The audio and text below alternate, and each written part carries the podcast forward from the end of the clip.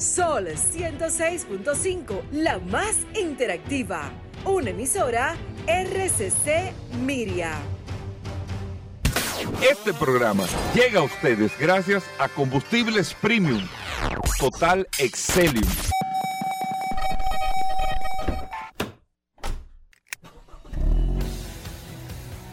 Bienvenidos al programa número uno de movilidad en la República Dominicana. Vehículos en la radio. Bien amigos y bienvenidos a Vehículos en la Radio Viernes. Gracias a todos por la sintonía. El último viernes de este mes de abril.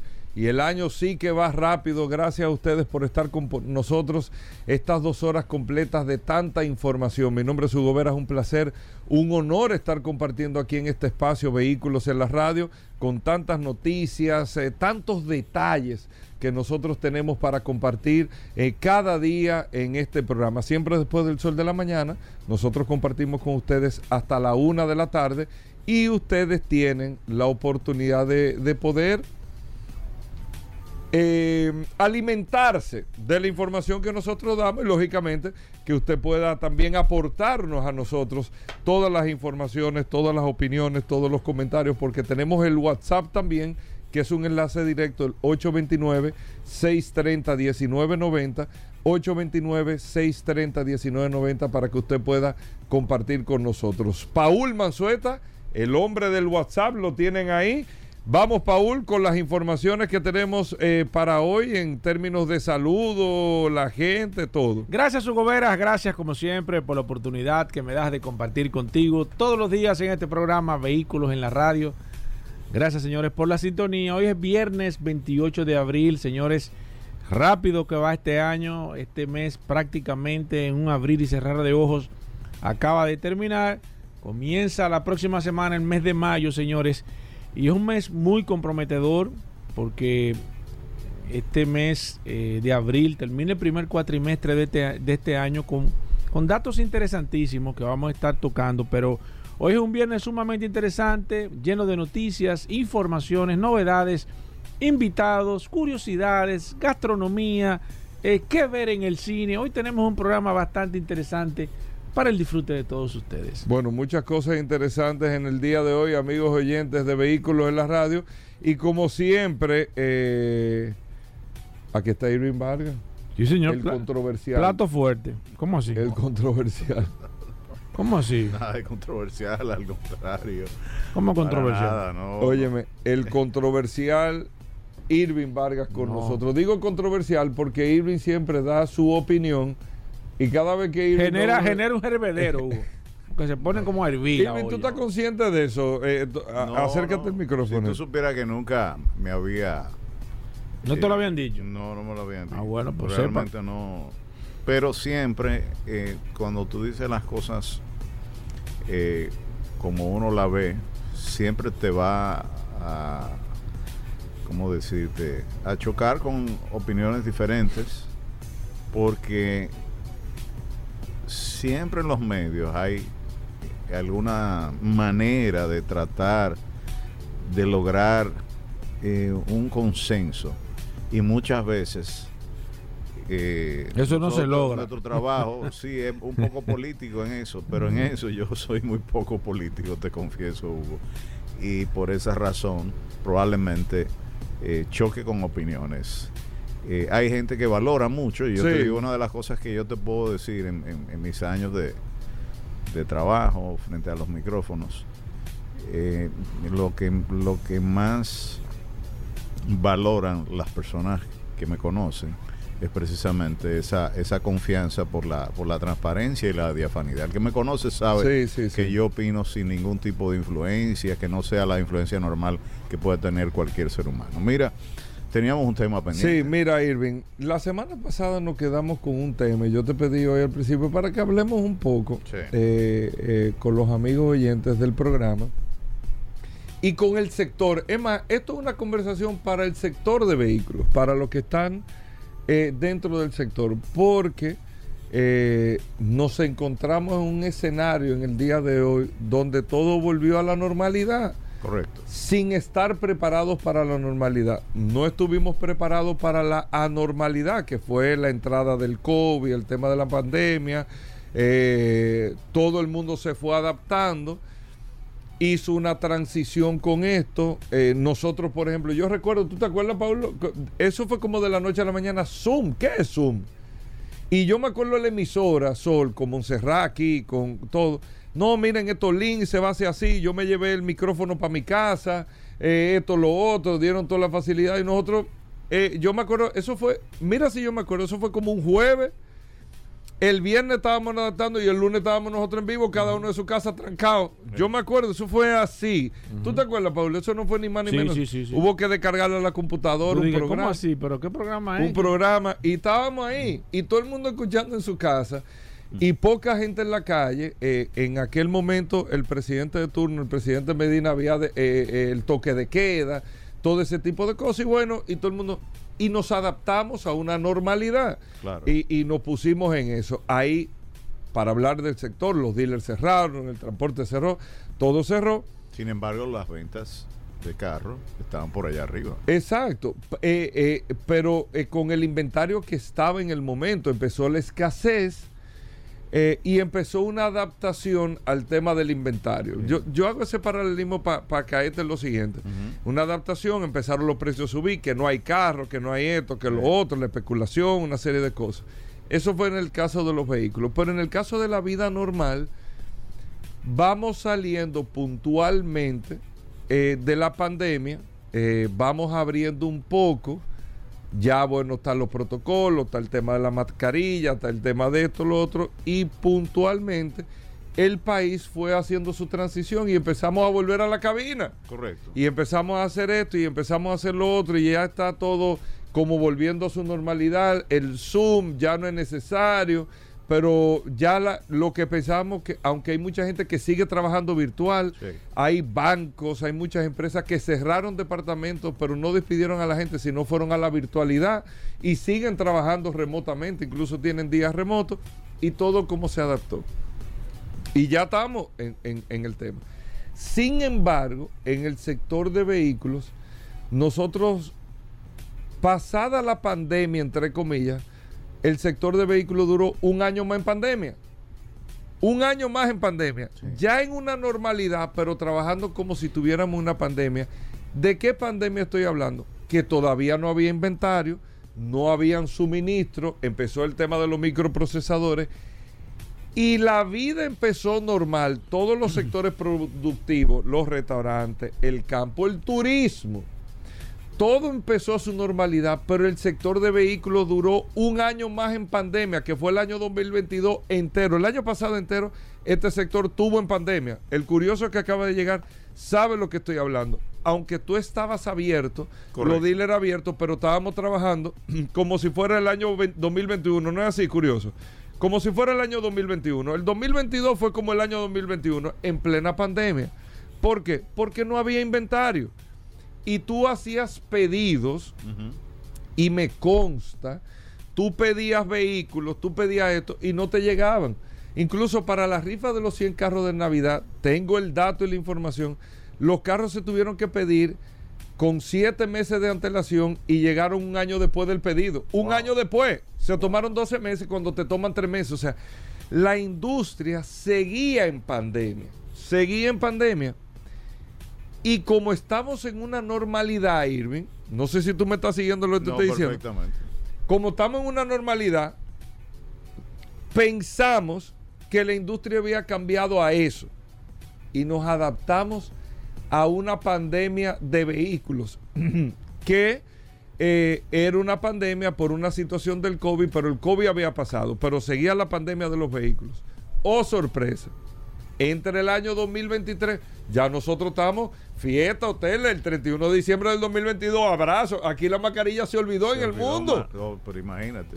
Ya, mascarilla. Tuvo una gente con una mascarilla y, y ya tú sabes, ¿te entiendes? O sea, no te resulta extraño, pero qué raro que este hombre tiene mascarilla. Todo el mundo vacunado.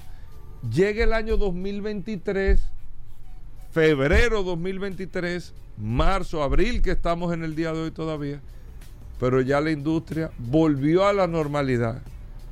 Pero el sector de vehículos tiene la mente de la pandemia en cuanto a suministro y venta. Correcto. Y nos ha agarrado en una realidad el sector, en una realidad que te lo digo yo, que tú tienes ahora, te está llegando todo ese inventario, todo lo que tú estabas pidiendo. La mayoría de los concesionarios están sobreinventariados ahora, sobreinventariados, pero con una realidad que lo está golpeando, que ya el mercado está normal. Yo no puedo pretender hoy vender 100 carros o 500 carros si lo normal que me demanda el mercado son 80 carros, que era lo normal del 2019. Correcto. Pero yo tengo 150 que tengo que venderlo este mes porque tengo el mes que viene que me llegan 100 más. Y le va a tomar, pues, yo creo que el año completo a esta industria, tal vez entender lo que está pasando. Sí. Lo, entender lo que está pasando. Entonces, con esa realidad eh, que tenemos ahora como mercado de vehículos, los carros usados bajando.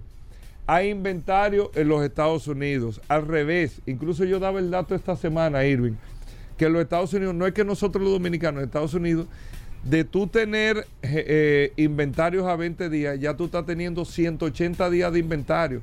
Hoy en dealers hay en planta 1.8 millones de carros parqueados y, y llegando a este inventario ya sobreinventariado todo el mundo. Entonces, ¿cómo salimos nosotros y cómo nosotros motivamos este mercado? Porque esos carros hay que venderlos ahora.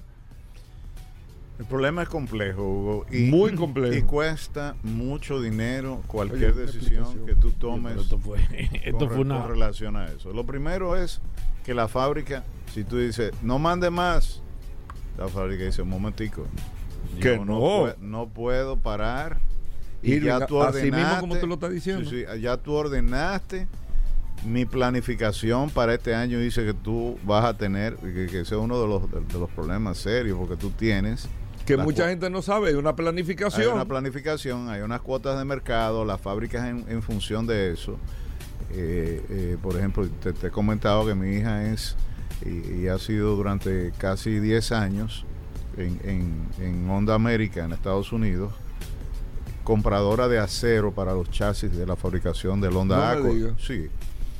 Y En eh, Illinois que está la planta del Honda Accord, creo, en Chicago, ¿no? eh, ¿Dónde no, que está? en Ohio. En Ohio. En Ohio. En. Ohio, perdón. Entonces, y inclusive tienen un museo de... El primer eh, carro Honda fabricado en Estados Unidos fue el Honda Accord. Eh, Sí, exactamente. Óyeme, y me, y, me, y me cuentan que la compra de acero se da varios meses con antelación, al, primero calculando el precio que va a tener ese producto, es- ese, esa materia prima, para que no afecte eh, de forma significativa El- el, el precio pre- final del vehículo. Porque, hay, señores, hay que tener en cuenta que la materia prima en la fabricación de vehículos eh, es un factor, o sea, los, el precio de los commodities es una variable que, señores, va- sube y baja todos los días. Entonces las fábricas se planifican con antelación y meses antes hacen la compra de todos estos eh, materiales con los que van a trabajar para, para poder ensamblar un vehículo. Entonces establecen sus precios o revisan sus precios y finalmente van, eh, eh, diríamos, corriendo con todo el proceso. Te decía que la fábrica jamás va a parar. Y por eso el compromiso de un distribuidor es asumir muchas veces los errores de inventario que puede generar. O sea, la sobreestimación de lo que yo voy a vender. Esto es algo muy común. Es algo que se da todos los días, no solamente en el mercado de automóviles, en todas las áreas. Es el factor, Hugo, que más incide en, en- en la venta de, de un producto. Por ejemplo, en los supermercados, para que un- una idea, se corre un, estudio que se llama el estudio de los agotados. ¿Qué significa esto? Ese estudio determina cuántas veces tú vas al supermercado y cuando, y cuando vas y te paras frente a una góndola, el producto no está. Entonces, en base a eso, hay una empresa peruana que se dedica exclusivamente a eso y que lo hace en Latinoamérica y determina qué porcentaje de las ventas nunca se llega a realizar como consecuencia de que el producto no está en la estantería cuando el consumidor va y lo procura. Un 38% de los productos que no se llegan a vender no se venden como consecuencia de que cuando tú vas acostumbrado a buscar tu producto, vas a la estantería, no lo encuentras, te vas a otro supermercado o buscas otro producto que sustituya el que tú estás acostumbrado a comprar y sencillamente ahí te acostumbraste, te gustó el sustituto y te quedaste con el sustituto y esa marca te perdió como consumidor. En el caso de los automóviles sucede algo muy similar. También se realiza un estudio para determinar, o sea, cuáles son los modelos que, por ejemplo, un mercado demanda, por eso de hecho, eh, yo no sé si tú has oído hablar a los distribuidores que te dice, ah, esa jipeta no se vende aquí, porque esa jipeta no es, por decirte algo, no es 4x4. Sí. Y para, por ejemplo, para andar en Jarabacoa, Constanza, que sé yo qué, hay que, tiene que ser un vehículo 4x4 porque hay lomas que no, que, si el vehículo es 4x2 no sube. Eh, entonces, en función de eso, los mercados tienen su- sus características y, manejan sus inventarios. ¿Qué tan grave es el sobreinventario y cómo, y cómo nosotros vemos la solución de este asunto? Porque Eso la única manera... A, a la quiebra uno. Totalmente. Es, es una de las razones más comunes para que un dealer quiebre, o sea, se endeude excesivamente, pague altos intereses al banco Exacto.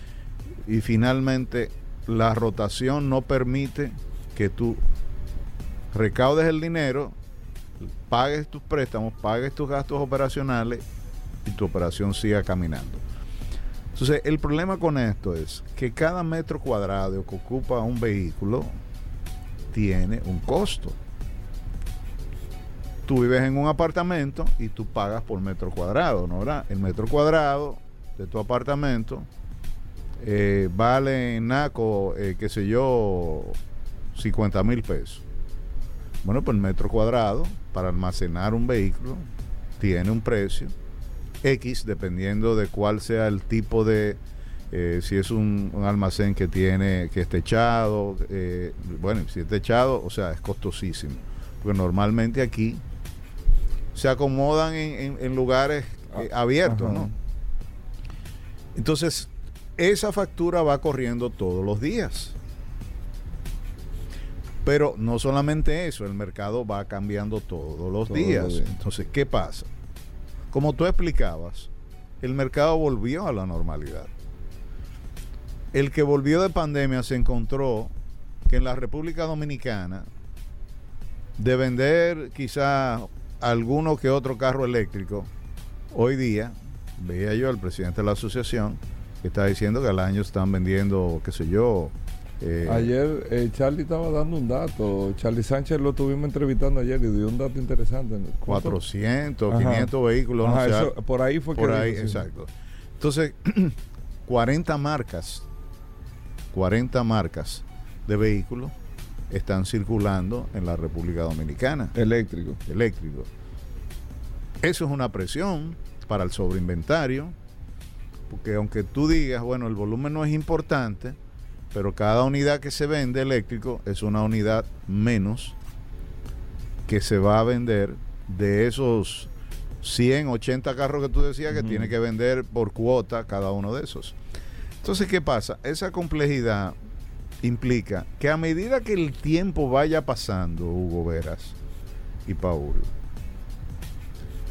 un carro que está estoqueado más eh, de lo normal va a hacerse más difícil de vender por las razones que, que- que- que explico, pero además de eso, por razones de mercado, las necesidades del consumidor va cambiando, el, el- el- el- día a día, hoy yo puedo aspirar a un modelo, pero y te evito, por ejemplo, a ti cambiar en, en- en seis meses, sino ya mi familia creció, Sí, sí. eh, mis hábitos son otros, eh, ahora yo tengo otra posición.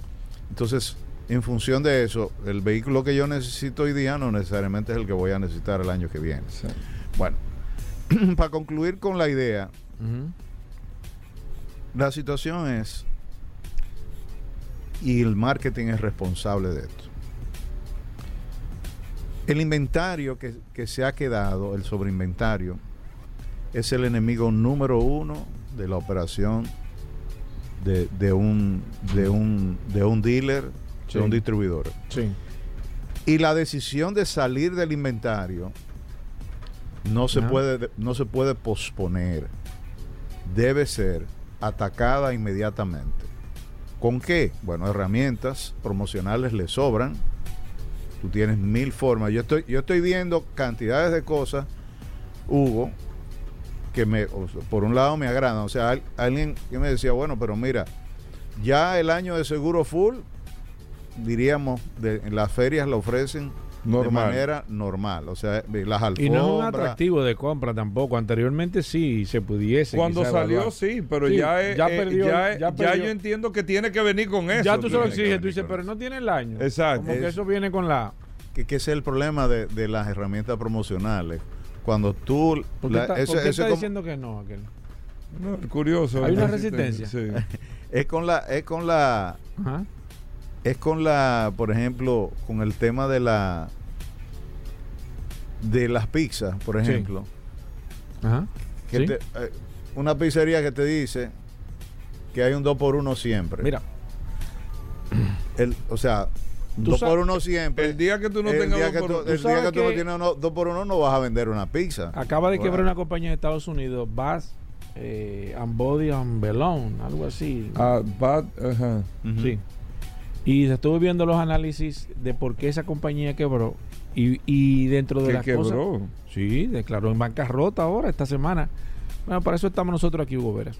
¿Qué pasó con esta empresa? La empresa, desde sus inicios, se acostumbró a emitir unos cupones de un 20% de descuento.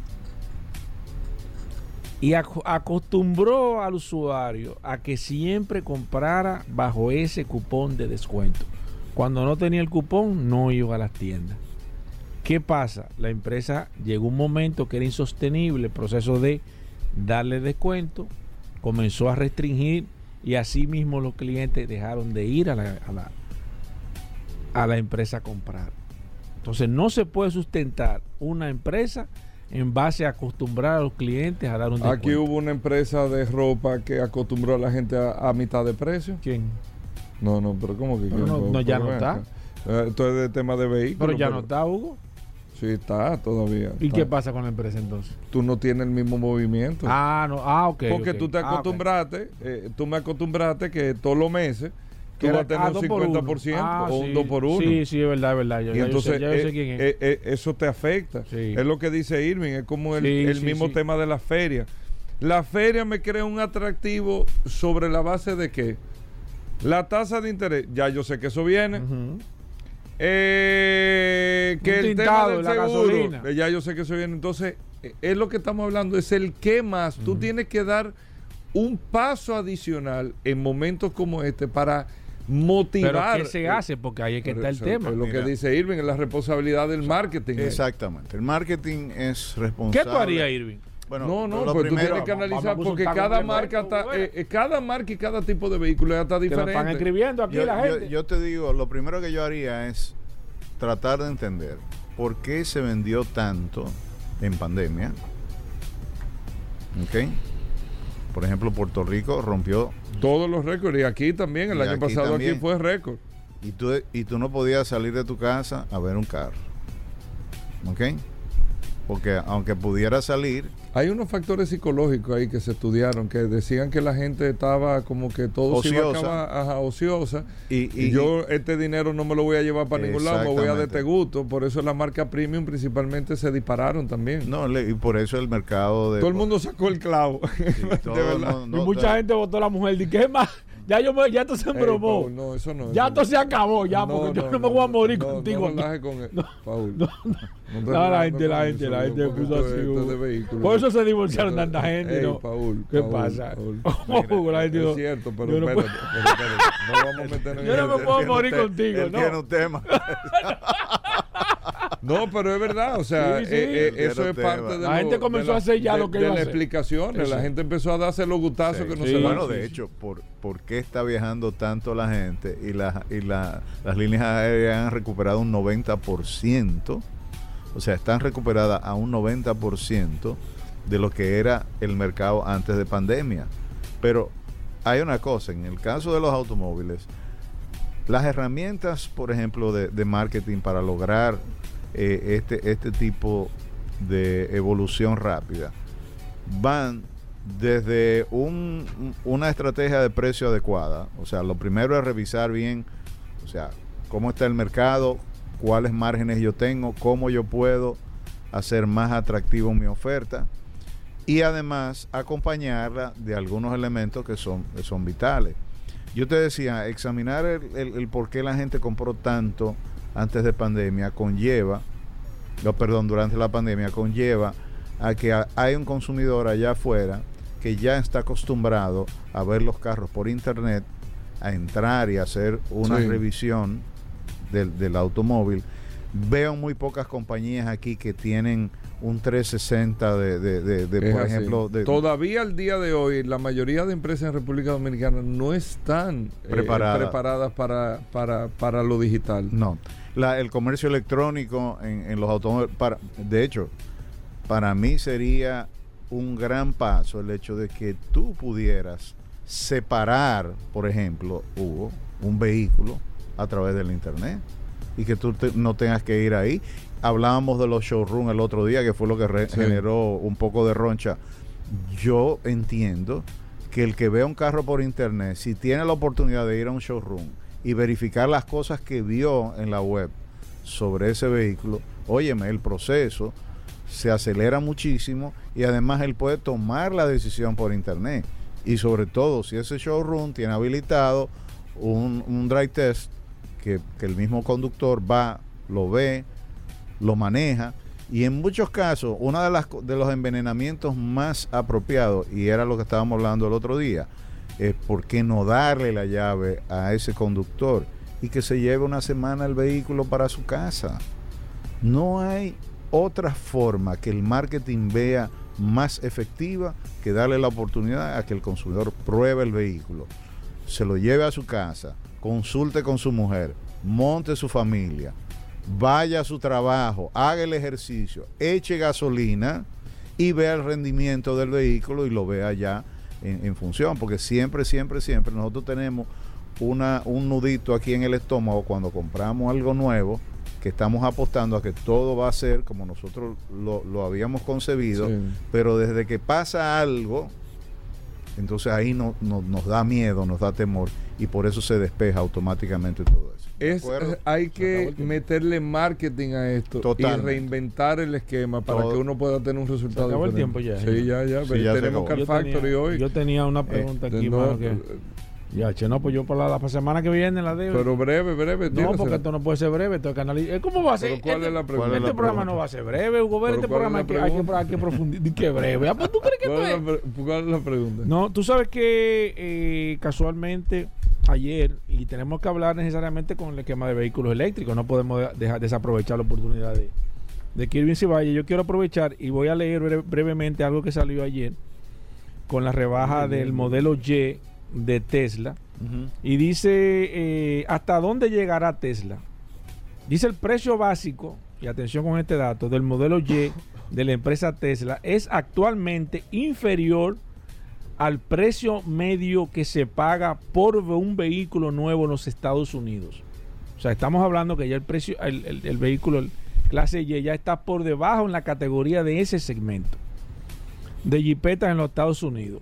Dice con un precio de 46.990 dólares, el modelo básico que actualmente está 769 dólares más barato que la media De de, precios De que se paga por un auto en los Estados Unidos.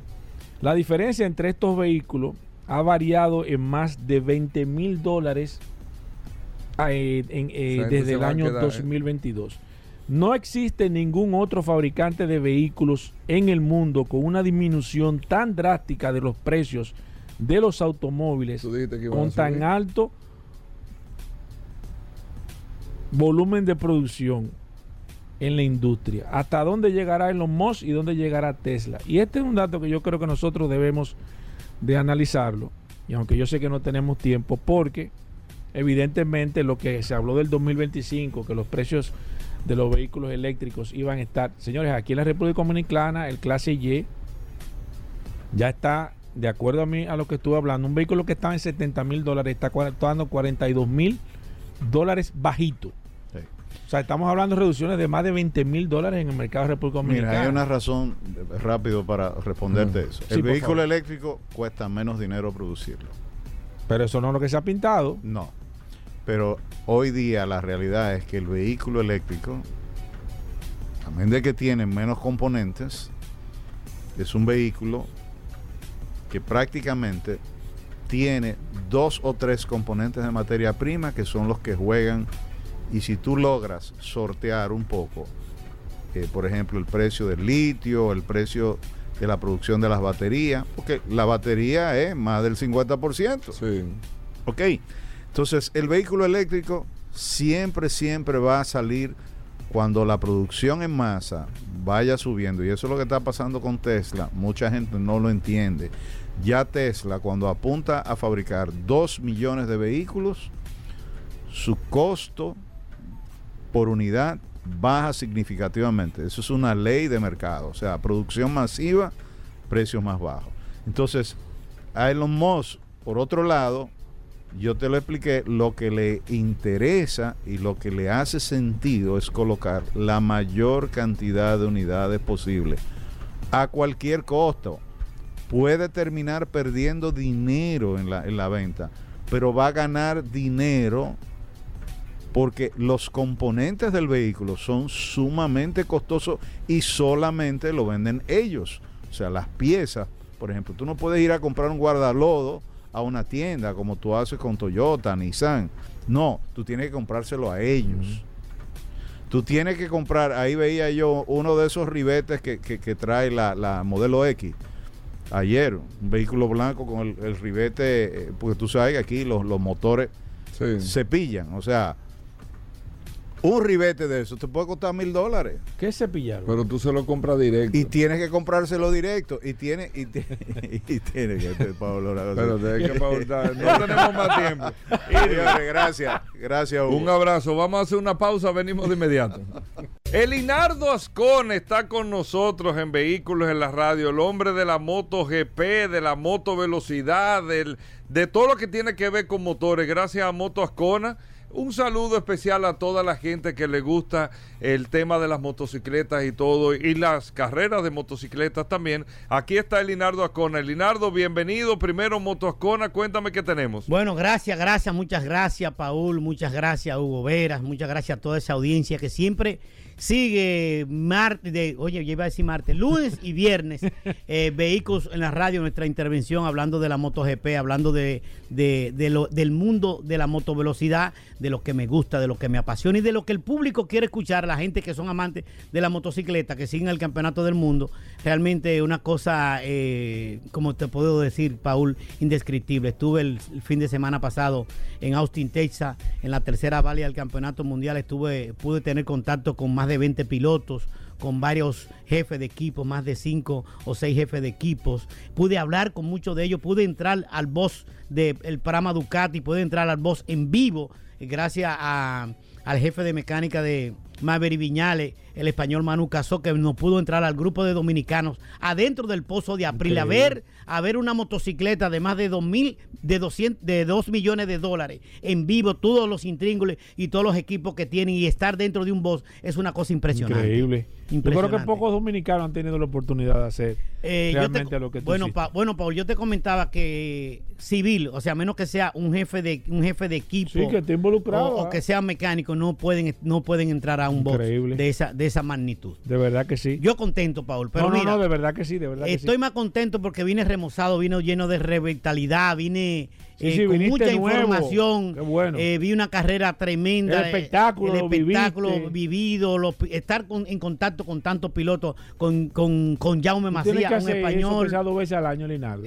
Yo creo que sí, Es que hay que necesario, hacerlo. es Estamos necesario. planificando ir para Europa el año próximo. sí, sí, sí, el grupo de amigos y creo que sí. es necesario, eso es parte de la vida. Eh, mira, Paul, este fin de semana se va a estar corriendo en el circuito Jerez Ángel Nieto, la cuarta del Mundial de, de Motociclismo, en un circuito donde eh, imperan las motocicletas europeas y donde imperan los pilotos españoles. Hoy en la primera práctica de la mañana está, eh, fue dominada por Dani Pedrosa, el probador de KTM y desarrollador de KTM que viene de más de 8 o 10 años en Honda Sí.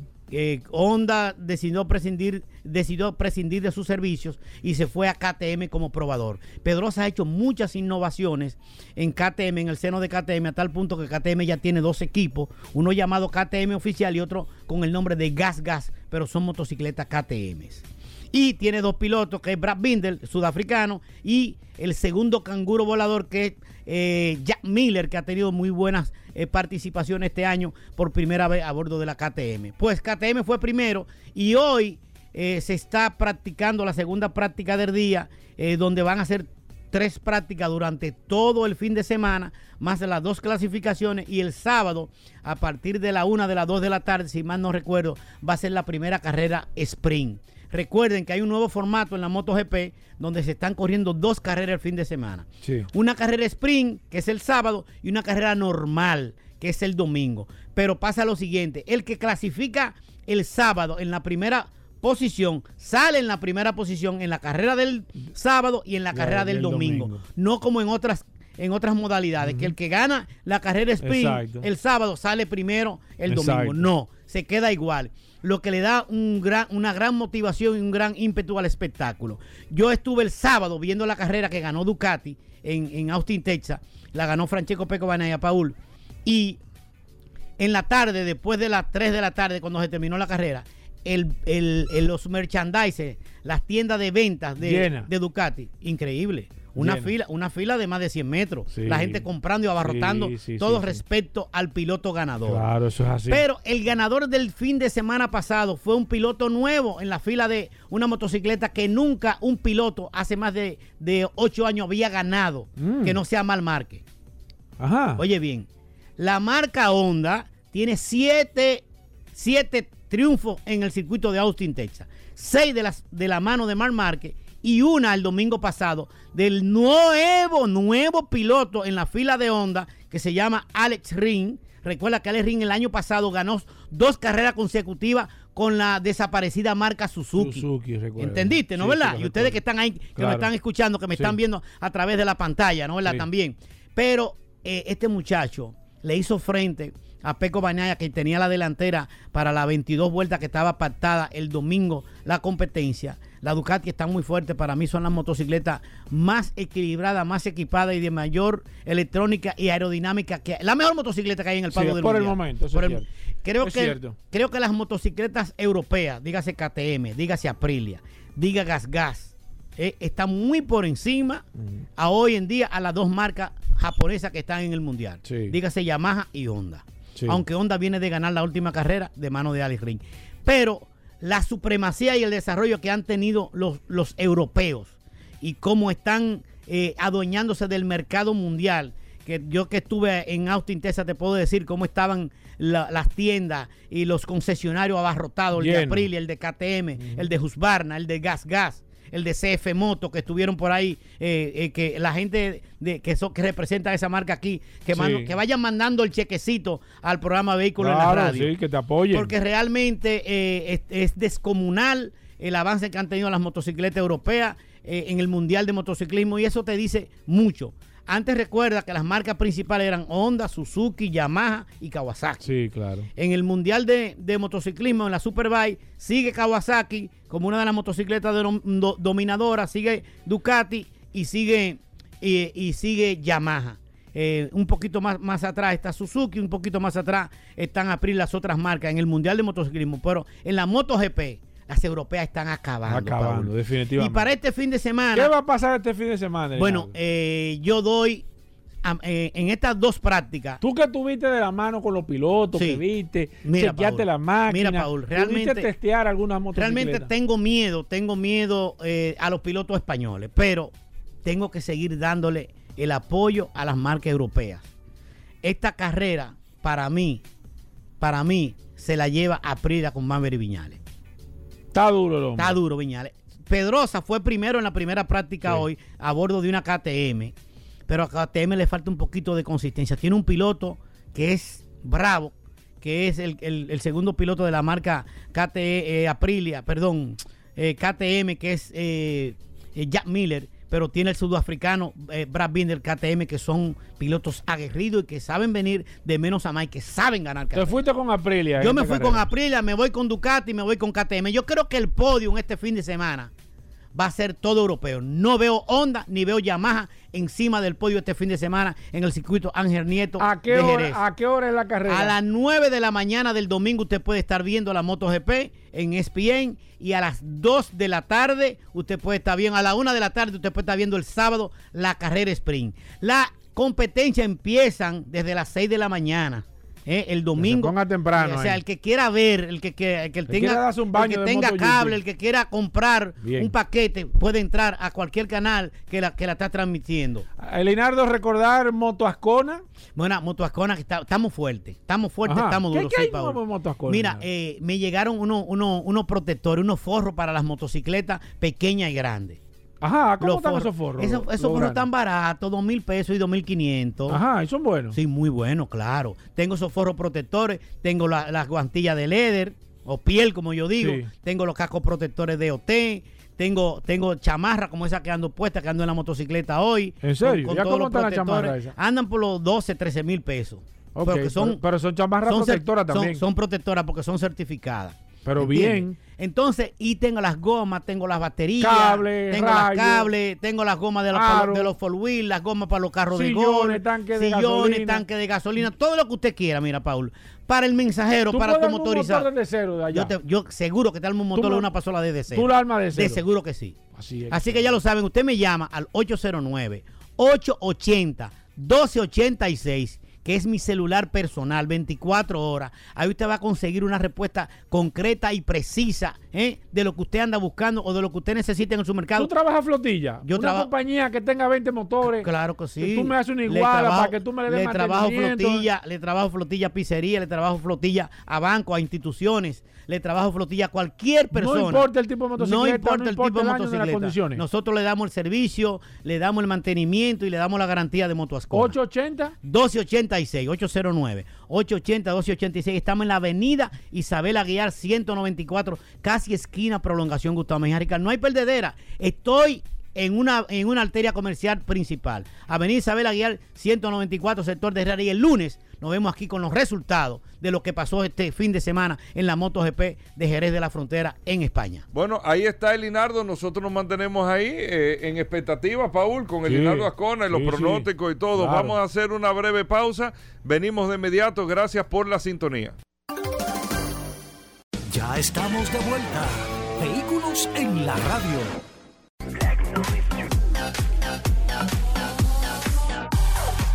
Bien, mis amigos, y seguimos en su programa Vehículos en la Radio. Hablamos de Fórmula 1. Hay carrera este próximo domingo y aquí está el que más sabe de Fórmula 1, Juan Carlos Padrón. Padrón, bienvenido. Gracias a todos los que han pasado antes que, que mí y me han dejado la silla calentita. Sí, te han dejado la silla caliente. Y la gente, no, y a los que vienen también, aquí está Aridio, como habla de neumáticos. está aquí. Cuéntame, Eh, Padrón, ¿qué viene este próximo domingo en la Fórmula 1? mira, primero que nada, después de casi un mes sin carrera, porque se canceló el Gran Premio de China, que estaba justo en el medio, para que apenas durábamos una semana sin carrera. Hemos durado tres, tres fines de semana consecutivos sin carrera. eh, y se nos hizo bastante largo. Aquí estamos nuevamente con el Gran Premio de Azerbaiyán en su capital, Baku. Una capital que de hecho es muy bonita, ¿no? o sea, cada vez que presentan esas imágenes de helicóptero, de, se ve una ciudad sumamente bonita.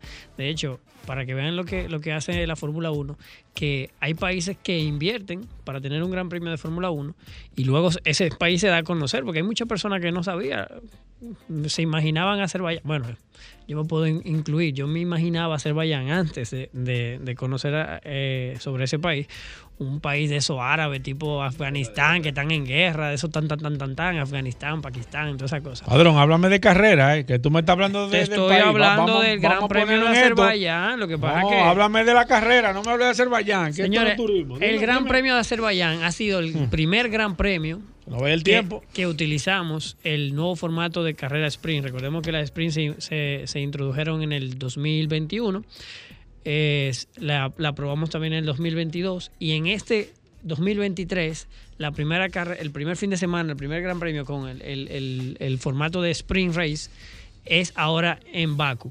No le voy a, a dar un repaso por falta de tiempo de lo que era antes, sino vamos a decir en qué consiste ahora las sprint race o los fines de semana con sprint race. Ya tuvimos la clasificación.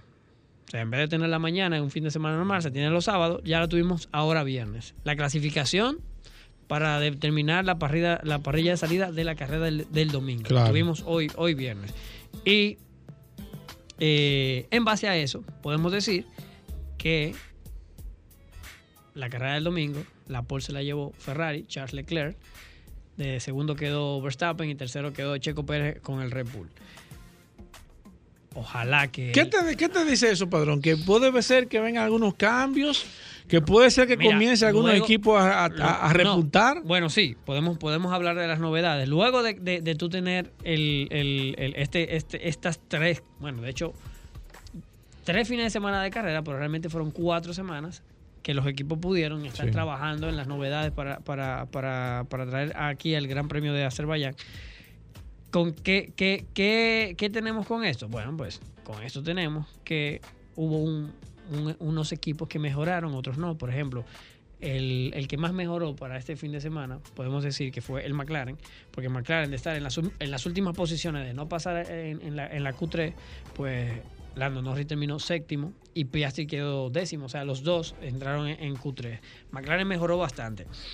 Eh, Ferrari también podemos decir que, ha sido de lo que más mejorado porque se, se llevó la pole. Carlos Sainz no estuvo muy, muy fino, Carlos Sainz de Ferrari quedó cuarto eh, y Hamilton quedó quinto, Alonso quedó con el Aston Martin de sexto. Pero esas son las posiciones de parrilla para el domingo. La carrera principal, donde se reparten la mayoría de los puntos, 25 al primero, 20 al segundo y así, es el domingo.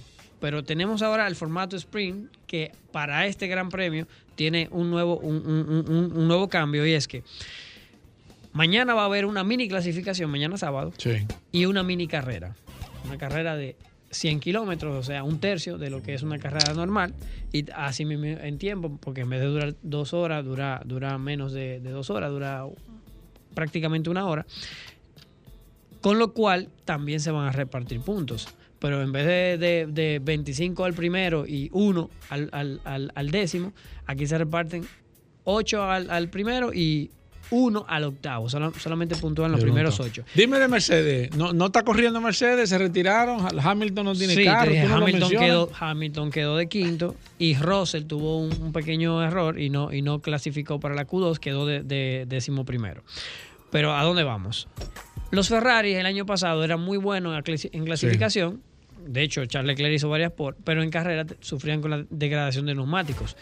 Creemos que todavía sufren con la degradación de neumáticos, pero ojo, vamos a ver mañana eh, si Leclerc puede mantener esa, esa, esa, esa posición, aunque Verstappen con un vehículo que en recta va bastante rápido y cuando abre ese DRS, el DRS es el monoplaza, el Red Bull que más gana velocidad cuando Dime de. Alonso, tampoco tengo mencionado. ¿Qué Te dije, pasó con Alonso, Alonso con el Aston Martin quedó de sexto y su compañero Lance Stroll quedó de noveno en la clasificación. Esto te quiere decir que las mejoras que ellos eh, implementaban para ver si, si ganaban velocidad punta, porque el Aston Martin era el más rápido en, en curvas lentas e incluso en curvas rápidas no, no, no, le- no les iba mal, pero en recta perdía muchísimo, sobre todo con el DRS. Con- Eran el equipo que menos ganaba cuando abrían el DRS.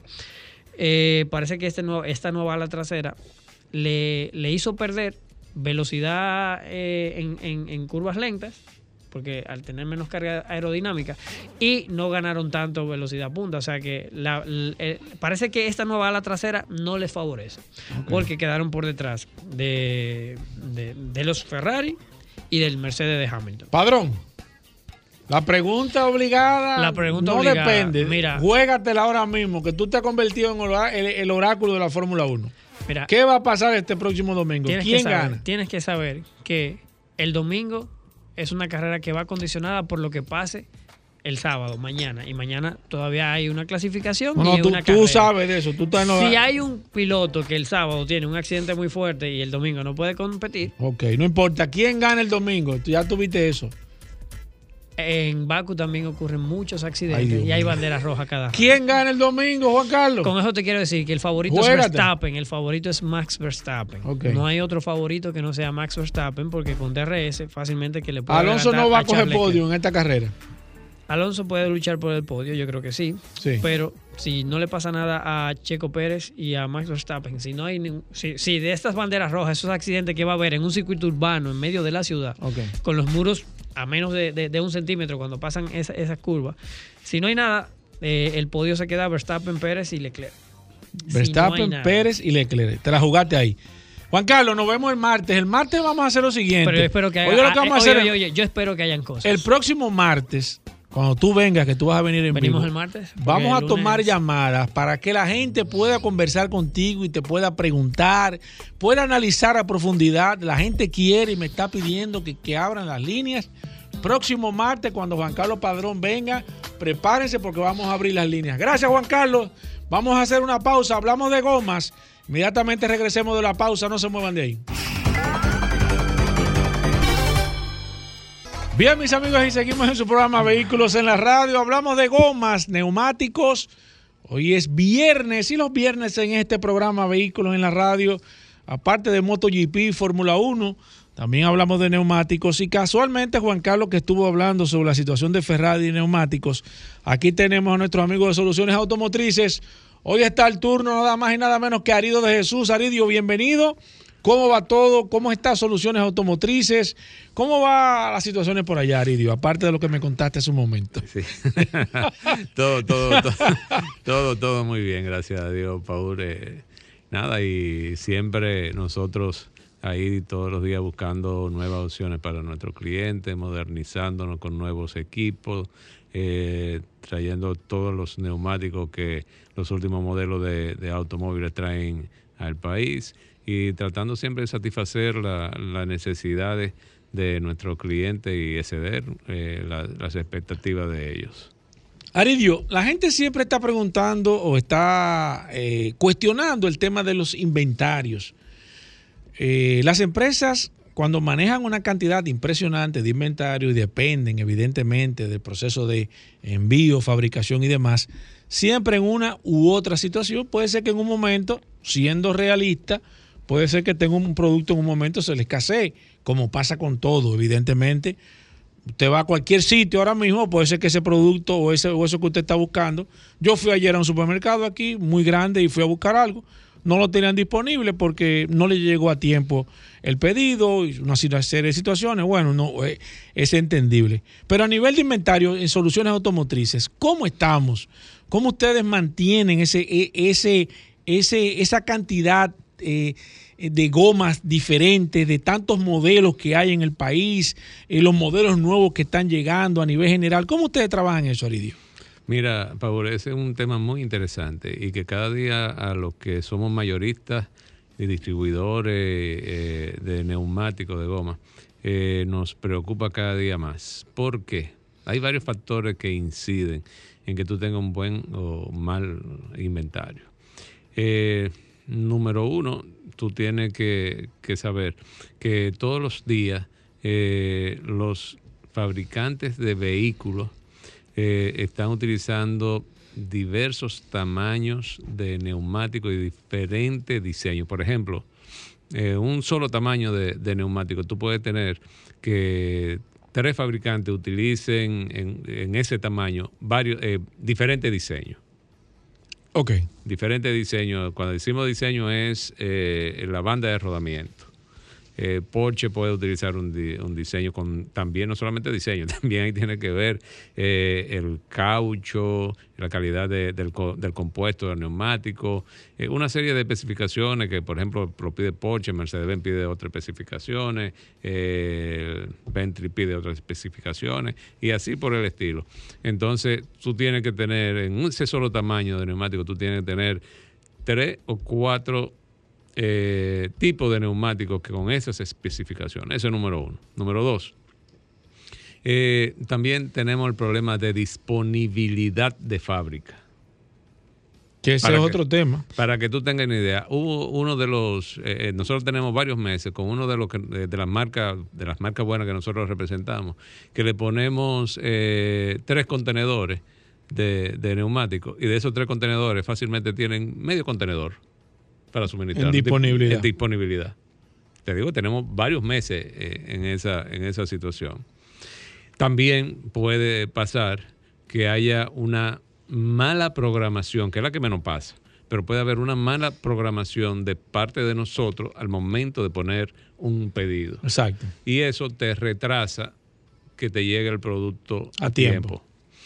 Entonces, como tú ves, hay varios factores. Si nos vamos, hay otro, otro, otro, pero como tú muy bien decías en, en la introducción de, de este tema, quienes perdemos eh, cuando tú no tienes un producto a tiempo, eh, somos nosotros como, Claro, como, claro. como distribuidores porque no podemos suministrar el producto a tiempo. Pero no, no es una cuestión solamente de, de soluciones automotrices. Es una cuestión también que nos pasa a la mayoría de, los de los distribuidores en mayor o menor proporción. Eh, Eso depende. Hay un, hay un cuarto factor también que es importante, que es el, el financiero. Muchas veces eh, hay Que no se ve, pero es importante. muchas veces que el- el- eh, hay eh, distribuidores, representantes de marcas, que no tienen la capacidad o los recursos necesarios para poner los pedidos que se necesitan a tiempo y entonces ese problema se va a reflejar en el inventario. Claro, lógico. Entonces, todos esos factores son lo que, lo que hacen que eh, un distribuidor no tenga inventario. Ahora bien, ¿qué nosotros hacemos en soluciones automotrices? En soluciones automotrices, nosotros, eh, en lo que es el inventario, cuando tú divides tu inventario A, B, C, cogiendo A como el inventario que tiene mayor movimiento, como quien dice el pan nuestro de cada día. Exacto. Eso El Toyota Corolla de la goma. El Toyota, exacto. El Toyota Corolla de la goma. Eso es inventario. Nosotros eh, tenemos que tener obligatoriamente producto para suministrarle a nuestros Claro. clientes. En eso ahí tú vas. Ahora, ¿qué ha pasado, por ejemplo, aquí? Que en dos ocasiones un, un mismo, es un mismo eh, eh, eh, oyente ha llamado con tamaños que que son tamaños que no son populares. Quizás de, esos- de ese tamaño de goma nosotros vendemos al año, digamos, dos juegos de neumáticos. Al año. O sea, juegos ocho gomas. Ocho gomas de, de esa goma. Caramba. Puede ser que en un momento, por el tema de la rotación, Sí. evidentemente, puede ser que entonces, por cualquier situación. Entonces esa es, esa es la situación. Esa es la realidad. Sí. Eh, Aridio, fin de semana largo, la gente quiere hablar de neumáticos. Importante este segmento que hacemos todos los viernes gracias a Soluciones Automotrices, porque este fin de semana, cuando usted vaya a salir, la parte más importante, aparte de los frenos, son los neumáticos, son las gomas. Usted tiene que verificar, chequear, ir a Soluciones Automotrices, hacer una inspección visual. Puede ser que usted vea su vehículo o sus gomas y la vea que estén bien aparentemente y cuando le hagan un examen a profundidad entonces le analicen y se den cuenta que realmente no están. Si usted piensa salir este fin de semana o si no piensa salir, vamos a hablar con Aridio. Soluciones automotrices van a estar disponibles. Ahorita vamos a dar el tema de los horarios, pero vamos a abrir las líneas. El WhatsApp está disponible 829-630-1990. WhatsApp para escribir y en la línea telefónica disponible 809-540-165. Voy con la primera. Buenas. Buenas, buenas tardes, Paul. Hola, señor. Una pregunta. Siempre para el aro tomamos en cuenta que si es 20, 18, lo que fuese. Y, y de cierto modo ah, ponemos a voluntad la altura de la goma, 35, 50, 60. Pero el ancho también lo podemos elegir a simple gusto. Por ejemplo, tengo una goma 265, Óyeme. puedo poner una 295. Óigame. Qué buena pregunta. Mira, O tiene que ser una proporción, Aridio. Sí, tiene, generalmente tiene que ser una proporción. Y, y- y volvemos ahí a lo que yo siempre, cuando nos hacen esta pregunta, siempre pongo por delante. trate de mantenerse siempre dentro de las especificaciones que dice el fabricante. Ahora bien, eh, ¿qué nosotros hacemos allá? Nosotros tratamos de que las medidas que tiene, que le ponemos al, a los neumáticos no pase de un 10%, eh, digamos, una goma eh, 205-55 R16, a esa goma, al ancho, nosotros, eh, digamos, eh, tú le pones eh, 225, 50-16, Sí. es lo máximo que se le puede poner en el ancho a esa cuestión, que no pase de un 10%, ni en la altura ni en el ancho del neumático. Pero además de eso, de tener esa, que eso lo dicen los fabricantes de neumáticos, los fabricantes de, autos, además de eso, lo que es la parte visual, lo que es tú coger y revisar cuando tú montas un neumático, eh, que no es la medida de la que debe utilizar el vehículo que, o de la que el fabricante recomienda, tú coges, eh, mueve eh, el neumático, mueve el guía para ver que no choque con ninguna Sí. de las partes de, de la carrocería del, ve- del vehículo, que si tú le pones un poquito más de peso, digamos que tú generalmente andas con cuatro personas en tu vehículo y un día tú tienes que montar eh, Cinco. dos personas más en la parte trasera de tu vehículo. Entonces, Exacto. cuando ese vehículo baje, que no Que no vaya, choque. no choque. que hay- Esas son la- las recomendaciones que nosotros hacemos. Pero sí, al amigo oyente le recomendamos que tanto en el ancho como en la altura no pase de un 10% de la medida que está Original. uti- original. Voy con esta. Buenas. Buenas, buenas. Aquí está Aridio de Soluciones Automotrices. Sí, Ari viene duro, Ari viene duro. Para Lidio, en Fórmula 1, las gomas son lisas. ¿Cómo se sabe en qué momento una goma no tiene adherencia? Óyeme. Mira, Óyeme, qué eh, buena pregunta. Aquí se quedó hasta Padrón sorprendido, porque Padrón no se sabe esa. Mira, en Fórmula 1, eh, Pirelli, una de las innovaciones que hizo Pirelli fue utilizar varios compuestos y diseño de, de- de llantas. Si tú te das cuenta, Pirelli, uno de los diseños que tiene, tiene, tiene dibujo, no es una goma lisa. Ajá. Sí, es el diseño que utilizan para para para, el- Para mojado. Para mojado. Ok. Entonces, son lisas. Exacto. Entonces, generalmente eh, en, en estas gomas vienen un, eh, y sobre todo en Fórmula 1, tiene sus sensores. Y además de sus sensores, las gomas eh, vienen como un pequeño huequito donde ya marca su, Sí, su, su- su- su uso. su uso. Pero sobre todo, Fórmula 1 se maneja más con sensores del desgaste de la goma que con cualquier otra Y cosa. temperatura. Y Perfecto, voy temperatura. con esta. Buenas. Hola, ¿cómo están? Bien, señora. Aquí está nuestros amigos de Soluciones Automotrices. Preguntita. Eh, yo tengo una guagua, hay, eh, no sé si conocen la Explorer, la Platinum, que viene de fábrica con gomas Ba- baja un poquitito de su radio, por favor, excúseme. oh, sí, Sí. 255 5020. Pero ¿qué pasa? Yo monté una 55 porque la guagua de fábrica era un poquito bajita desde que yo llegaba a una pendiente donde había un, pues, un el frente chocaba.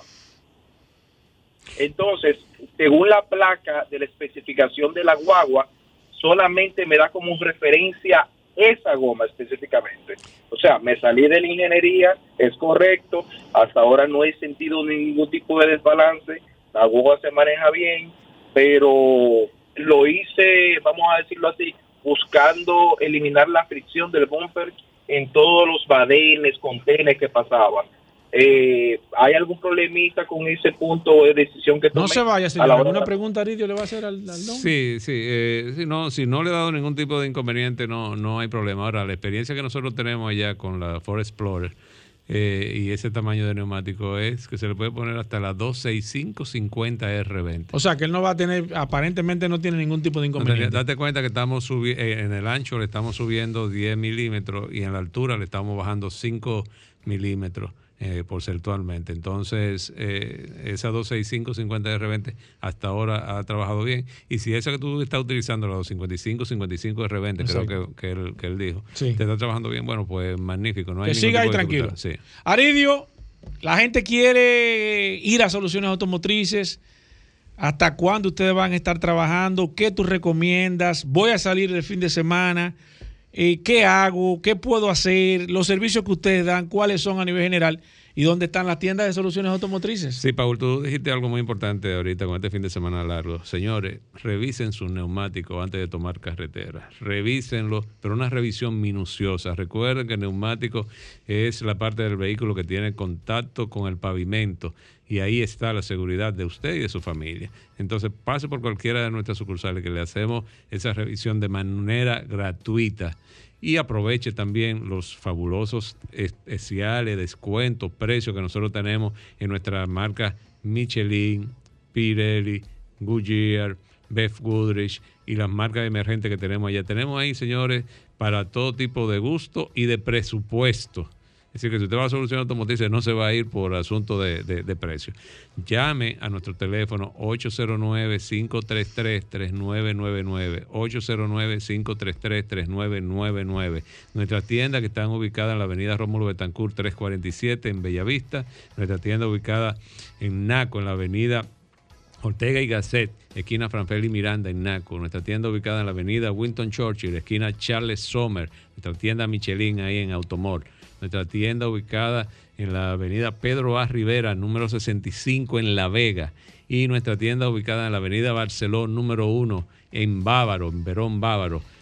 Vaya a cualquiera de estas tiendas, revise sus neumáticos antes de salir, pregunte por los precios especiales si necesita goma, batería, el libre de mantenimiento, cambio de aceite y filtro. Si ahí usted resuelve todo para salir de viaje de manera segura y confiable. Y si se va a quedar aquí en la ciudad, aproveche, aproveche estos días que entonces van a haber menos cantidad de personas en la ciudad Exacto. y haga su revisión, revise sus gomas y haga su cambio de aceite y filtro. Recuerde nuestro teléfono 809-533-3999. Recuerden no salir de la ciudad sin antes usted verificar sus gomas. Es un tema de prevención y de seguridad vial. Soluciones automotrices van a estar abiertos el sábado hasta las Hasta las 5 de la tarde. hasta las 5 de la tarde. Usted tiene todo ese tiempo aquí para, para verificar.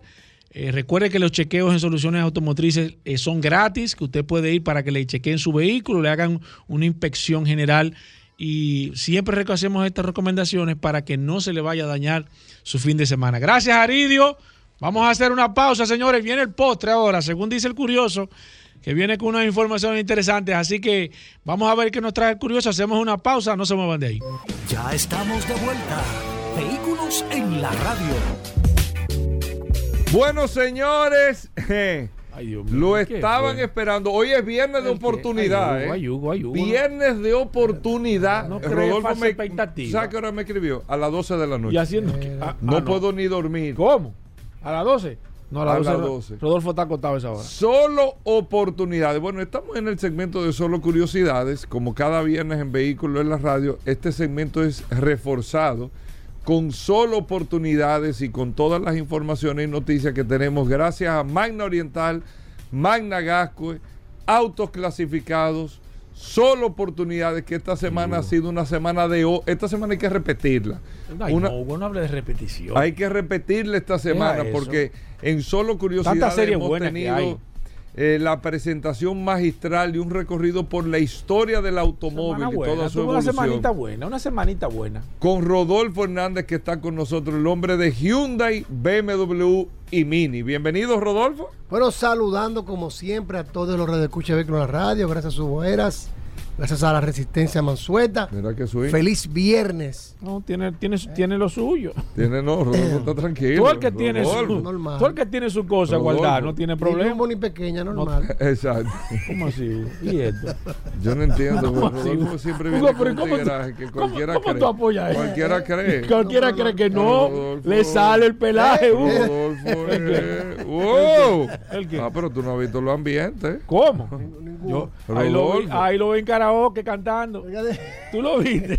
Lo vi ahí. Yo no entiendo. Dale, estoy monitoreando. Óyeme, Rodolfo, ¿cómo Sí. va Magna Oriental? Mira, incluso Irving estaba hablando al principio del programa eh, con el tema de las herramientas, los esfuerzos que se están haciendo, porque hay inventario. Tú mismo lo has dicho aquí, que ya realidad. tiene inventario de Hyundai y de BMW principalmente, y de Mini hay inventario, pero Hyundai y BMW, lo que no se tenía, ustedes tienen disponibilidad. Sí, tenemos inventario para entrega inmediata de diferentes modelos, Hyundai Tucson, Hyundai Cantus y la nueva Cantus, que estamos con el nuevo facelift, ya nos la estamos recibiendo, la estamos entregando a partir de la semana próxima. desde 29.995 dólares la nueva Cantus. Tenemos también Hyundai Santa Fe en dos modelos, el modelo S, que es el model entry de 42.995 y la Full 4x4 de 62.995 dólares para entrega inmediata y la nueva Hyundai Palisade que viene con el nuevo rediseño de la Hyundai Palisade que está Ya aperísimo. disponible también Sí, para ya le entregamos inclusive una- a un cliente de nosotros el día de ayer. Siguiendo en la red en arroba mano oriental, donde pueden ver los diferentes modelos y la entrega. Y lo que nosotros hemos hecho para ir dinamizando la entrega de inventario y la compra de los vehículos es ofrecer, Hugo Vera, la mejor tasa de financiamiento del mercado. Nosotros tenemos un 9.95% fija a dos años en comparación de las tasas normales que rondan un 14.95 por encima del 14.95 están ofreciendo todas las instituciones financieras y para eso MANA en conjunto con otros clasificados lo que ha hecho es subsidiar la tasa de financiamiento para que el cliente pueda disfrutar de baja cuota fija a dos años. Si usted va a tener la tranquilidad por dos años de que esa tasa de financiamiento no le va a subir. También se ofrecen los pagos extraordinarios, que tú puedes programar pagos anuales en fechas establecidas, lo que produce un, una mejor eh, cuota mensual. Y el seguro también usted lo puede hacer, incluirlo en las cuotas que usted paga sin ningún tipo de interés. Es decir, que el, la póliza, el valor de la póliza se divide entre 12 sin intereses. Que eso son buenas ofertas para que nuestros clientes pasen por donde nosotros, hagan su test drive, conozcan el vehículo y también le vamos a dar cierta facilidad de lo que se necesita. Y lo del tema de recibir el vehículo, cambiarle el préstamo, todo eso. Estamos recibiendo los vehículos a, a precios justos. Siempre le decimos a todos nuestros radioescuchas que hay tres tipos de precios. El que usted ve en la publicación, el real de ventas, que cuando usted recibe una oferta real, y el de recepción. Señores, hay que tomar en cuenta que cuando uno recibe un vehículo, uno le busca un precio tomando, tomando en consideración el costo financiero que puede durar ese vehículo parado. Y otra cosa importante que me gusta aclarar.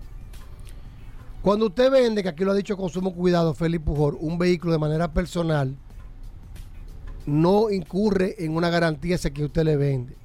Una responsabilidad. Pero tú como dealer sí Pero nosotros como dealer sí le tenemos que ofrecer una garantía al cliente que lo compra. Y casi siempre nosotros regalamos una garantía externa de un año en motor y transmisión y también la responsabilidad que nos comete que si usted tiene un problema no lo vamos a desamparar. Es decir, también eso hay que tomar en cuenta al momento que nosotros recibimos un vehículo. Bueno, ahí está. ¿Dónde está Managasco y Man Oriental? San Vicente de Paúl, esquina Doctor Octavio Mejía Ricard, con nuestros teléfonos 809-591-1555, nuestro WhatsApp 809-224-2002, Managasco en la Avenida Independencia, frente al Centro de Ginecología y Obstetricia, 809-224-2002. Llámenos o escríbanos y nosotros lo vamos a redireccionar a la sucursal que más le convenga. Manda Oriental y Managascue, supera Bueno, tus expectativas. Supera tus expectativas. Hugo, Rodolfo. Hugo.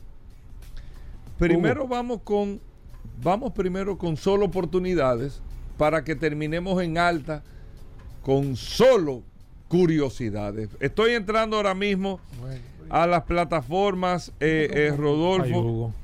Vamos con solo no oportunidades. expectativa. Que tú vas a ver, Oye, te va a salir el tiro oye por la lo que viene hoy, porque Rodolfo vino hasta molesto. va a salir ¿Con qué nos va? la Santa Fe 2013, Oye, Sport Americana, Clean Carfax, color negro, Ey, interior beige. Eh, ey, ¿Qué fue? Vamos a darle a esa vez. Santa Fe. Oye, di que vamos a darle a ese, 2013, ¿y ¿cómo así? Sport, Clean Carfax, ¿Y qué? color Sport. negro, sí. Sport. 2013. Hubo una gente Buenas que, condiciones. Una gente que oiga esto. di que- 2013. di que vamos a darle a esto. ¿Cómo así? Vamos arriba, porque es que tú no digas como Aquí tengo Ey, 13 ey, Santa Fe. Ey, ey, no mencione nombre. 799 mil pesos. Ah, pero ven acá, pero espérate, ¿y cómo que este hombre tira la cosa así? 799 mil ¿De qué pesos? Hyundai Santa Fe Sport 2013. Mira, aquí hay una en 940, 825, 965, 875, 850, 895, 890. Ocho- 799 mil pesos por el día de hoy, más el traspaso. ¿Saben cuánto nosotros recibimos esa guagua? En 900 mil pesos la recibí yo. Y te le enseño, le enseño el expediente. no, pero yo no hago ese negocio. Y no. le enseño el No, pero expediente venda, no la ¿Y venda. cómo está la guagua? Está buena. No, pero no la venda, Rodolfo. No, no, no, es que vamos, vamos. No, a- ya. Irving me puso la pila. No la venda. 799 mil pesos Negra. por el día de hoy, negra color beige. Está publicada en 945. Esa es la realidad. Está publicada en 945. Diache. 799 mil pesos el día de hoy. Por una Tucson, yo tengo Tucson 2012 en 850 mil pesos. Tucson. Si quieren una oportunidad, esa es la del día Está de hoy. buena la guagua. Está buena. 799 mil pesos 809. el día de hoy. 809-224-2002. Color negro. Le vamos a estar enviando fotos a la resistencia que no boicotea. porque Ey, la vamos a mandar. ey. Para que, la ahora. para que la tenga ahí en la radio. Mándala quieren. ahora, Pueden mándala ahora. escribir al WhatsApp en la radio. 799 mil pesos Santa Fe por color negro para que se le lleve solo por el día de hoy. Lamentablemente el cliente me dice que son de Santiago, que son de Dajabón. No se la puedo separar porque tengo que darle prioridad a los clientes que vienen el día de hoy a la avenida Rómulo Betancourt, número 637, una esquina antes de la Luperón, que ahí está nuestra sucursal autos clasificados de vehículos usados. 809-224-2002. La oportunidad que tú esperabas Bueno. solo la Hugo, tiene despídelo. el curioso en Despídelo, Hugo. clasificados. No, viejo. Despídelo Ahora suave. vamos a cerrar en alto. Despídelo, despídelo. Solo suave, curiosidades. ¿Qué, Hugo. eh, ¿Qué trae el curioso en el día de Mira, hoy? muchos radioescuchas. Yo quiero terminar esta semana Ay, Dios porque le han gustado los radioescuchas que me han escrito. Ay, Dios mío. Ya, y, A mí me ha gustado. y tenemos una visita pendiente que ya te dejé la cita que la haga. Tenemos que pasar por allá porque te bomba. Ahí sí, ahí sí. Vamos a hablar- Vamos a hacerlo Vamos a terminar para hacer el broche sí, de oro sí, sí. de la marca Porsche. Porsche. ¿Cómo se pronuncia Porsche? Eh, Porsche. ¿Cómo es? Porsche. No, pero no Porsche No. porque Porsche Eh, es como de una, una Porsche. galería. Porsche. ¿Cómo? ¿Tú sabías que la Repite única... eso, repite eso. Porsche.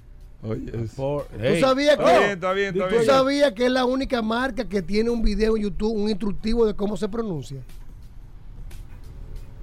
Lo- Pero no será con eso que tú no, no, no, pero, Mira, tú, déjalo ahí. pero tú sabías eso. demasiado bueno. ¿Tú sabías eso? Mira, aquí ahora Tú mismo- entras a YouTube, que Mira. lo vamos a estar linkeando en el Curioso de la Radio, sino en nuestra página de Íntegra, y la marca Porsche, porque mucha gente dice Porsche, otros dicen que Porsche.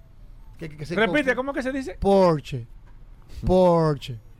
Oye, Rodolfo, no tiene que ir. Yo me Ey, tiré mi video de YouTube ayer instructivo ey, ey. de la Hugo, casa. Pero ven acá. Porsche. Eso es lo mejor que él ha dicho en esta semana. Déjalo ahí, Hay un instructivo en YouTube, pero Sí. mira, Hugo Vera, y muchas personas me Aquí, mira, ahora mismo aquí en Porsche. no- lo dicen, No, lo estás repitiendo. Porsche. Mucha gente Los vendedores, tengo un- repitan, ¿cómo que se dice? Porsche. Así. El curioso en la radio, miren, Ey. es una página de las más completas que hay Ya aquí. lo sabe. El curioso en la radio Ey. en Instagram, síganlo. No hay otra. Pues déjame decirte una cosa. Han intentado, pero no han podido. ¿De dónde viene el escudo de, de cómo salió, cómo se originó? Que esa es la parte curiosa de la historia Mira tú. de este emblema. Tíralo.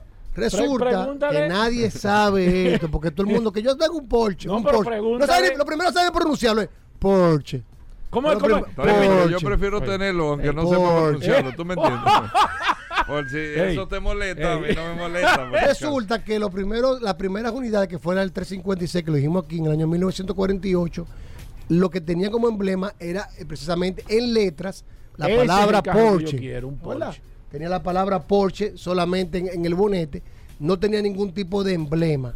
Resulta que cuando Porsche empezó a comercializarse en Estados Unidos, Matt Hoffman, un empresario austriaco con sede en, en- en Nueva York, que tenía Hoffman Motor Company, que se especializaba en la comercialización de deportivos europeos en Estados Unidos, un gurú, se fue considerado el gurú de su época, Sí.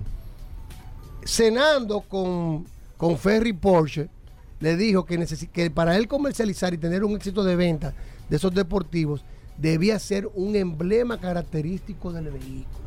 Y en esa cena escribió una nota eh, Ferry Porsche donde dijo, hacer emblema que represente las raíces, la deportividad y la calidad de los vehículos. Cuando llegó a Alemania, se lo pasó a su diseñador de Porsche, Franz Saben, y ahí nació lo que fue el escudo de Porsche, que representa el qué? El caballo rampante, que es el que utiliza prácticamente Ferrari. Esa es una historia buena que ella le ha hecho Ajá. aquí. Sí, es el mismo. Que viene de un piloto que fue derrocado alemán, que fue derrocado por un italiano y se lo regalaron. Rodolfo, el mismo caballo. Es el mismo caballo que representa Stuart. Porque ese caballo rampante representa a la ciudad, al escudo. Lo ¿Tú no sacaron. que él está concentrado. Lo sacaron del escudo de la ciudad de Stuttgart Yo nunca había visto. Y nunca he visto. ¿Es verdad que tú nunca pusieron, sí, y tú- pusieron. tú- tú- Déjame. Espérate. No tiene un caballo. Oye, pero un me caballo. ¿y por qué tú discutan que estás- es el caballo ¿Y por qué tú estás dudando? Es el caballo rampante No del lo busques, escudo no, lo está de buscando. la ciudad de Mira, lo Stuttgart. está buscando no en Google. Tiene también los coronamientos, los coronamientos ay, de un ciervo, del el escudo también de Wurtemberg, que es la, la, Oye, la pero ciudad. yo no me había verdad que el mismo Oye, caballo. oye, Ah, pero el- lo está buscando. curioso que está aquí. Ah, pero lo está Y buscando. la palabra Porsche. Estos vehículos empe- se, empe- se empezó a usar, adivina ¿Y, y las ramitas qué significan? No son los ornamentos ramita- de ciervo. Una ramita de. Ornamentos de ciervo del escudo de Wurtemberg, que es la ciudad de la capital de Stuttgart. Stuttgart es la capital de Wurtemberg. Así que se pronuncia, escuchen mi alemán, esto- este lo se pueden buscar. Lo pueden buscar. Entonces, Nada de lo que la- ha dicho, el, yo no lo apellido- sabía. el- el nombre de Stuttgart y el apellido de Porsche que sigue en los vehículos. Pero ¿dónde fue que se puso el primer escudo? Fue en el volante. Las primeras unidades que salieron en 1952 lo tenían en el volante. En el 1954 empezaron a tenerlo en el bonete y a partir del 59 también en los tapacubos de los aros. Así fue que inició lo que conocemos hasta el día de hoy, el emblema y colocación de los escudos Rodolfo, Porsche. cógete todas la semana que viene de vacaciones. Rodolfo. Otra cosa importante este escudo. Cógete la semana que viene de vacaciones. La gente lo ve un escudo, no. Este escudo está diseñado y ha sido probado con condiciones climáticas para resistir todas las abrasiones, piedras, condiciones climáticas y que ese escudo perdure siempre la, ma- la manera mejor intacta posible durante todo el transcurso de los años. Por eso que tú vas a ver un Porsche de cualquier año, Y ve el escudo nítido. Porsche no, ya lo dije mal, Porsche de cualquier año y usted verá su escudo siempre emblemático, Uh. nítido, que representa las raíces de la compañía, la calidad de su producto eh, y la deportiva. no dio en la madre este. Mira. Tengo otra, la tiro, No, no, otra. No, no, no, déjala para La la dejo semana que ahí. viene. No ¿Tú te tenemos más sientes Si tiempo. no lo Espérate, sabía, espérate, déjame preguntarte. ya No, lo no, sabía. no, ¿Tú te sientes bien con lo que tú estás ganando aquí para yo gestionarte un aumento? ya me están Señores, llamando. dime. Hasta el martes. Combustibles Premium Total Excelium presentó